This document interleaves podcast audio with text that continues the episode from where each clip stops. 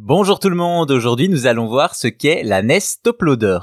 Vous le savez, aujourd'hui il est courant d'avoir des versions intermédiaires de nos consoles, comme la PlayStation Slim, la PlayStation Pro, ou encore la Xbox One X et la DSi, entre autres. Pourtant, ce phénomène n'est pas nouveau. En effet, la NES a elle aussi eu droit à sa version 1.5 avec la NES Top Loader. C'est en 1983 que sort la NES, ou Famicom au Japon, connue de partout dans le monde tant elle a eu un succès important.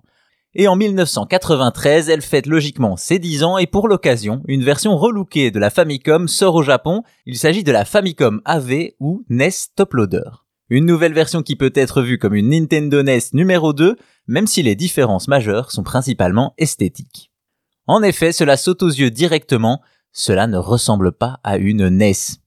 Là où la version classique se présentait comme un gros bloc gris aux formes tranchantes, cette top loader est plus petite et présente des formes plus arrondies, au niveau de la manette également, le changement est drastique. Au revoir les pads rectangulaires au coin dur et pointu, place à une forme arrondie bien plus ergonomique, proche de celle de la Super NES.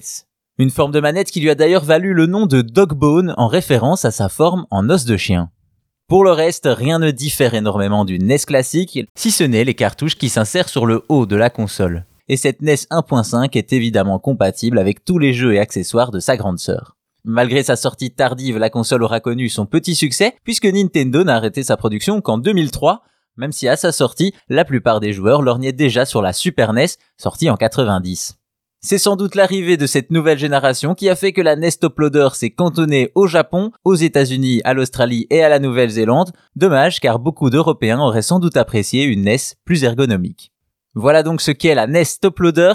Et si vous voulez d'autres histoires et anecdotes sur le jeu vidéo, n'hésitez pas à vous abonner à Chose à savoir Gaming sur votre appli de podcast préféré.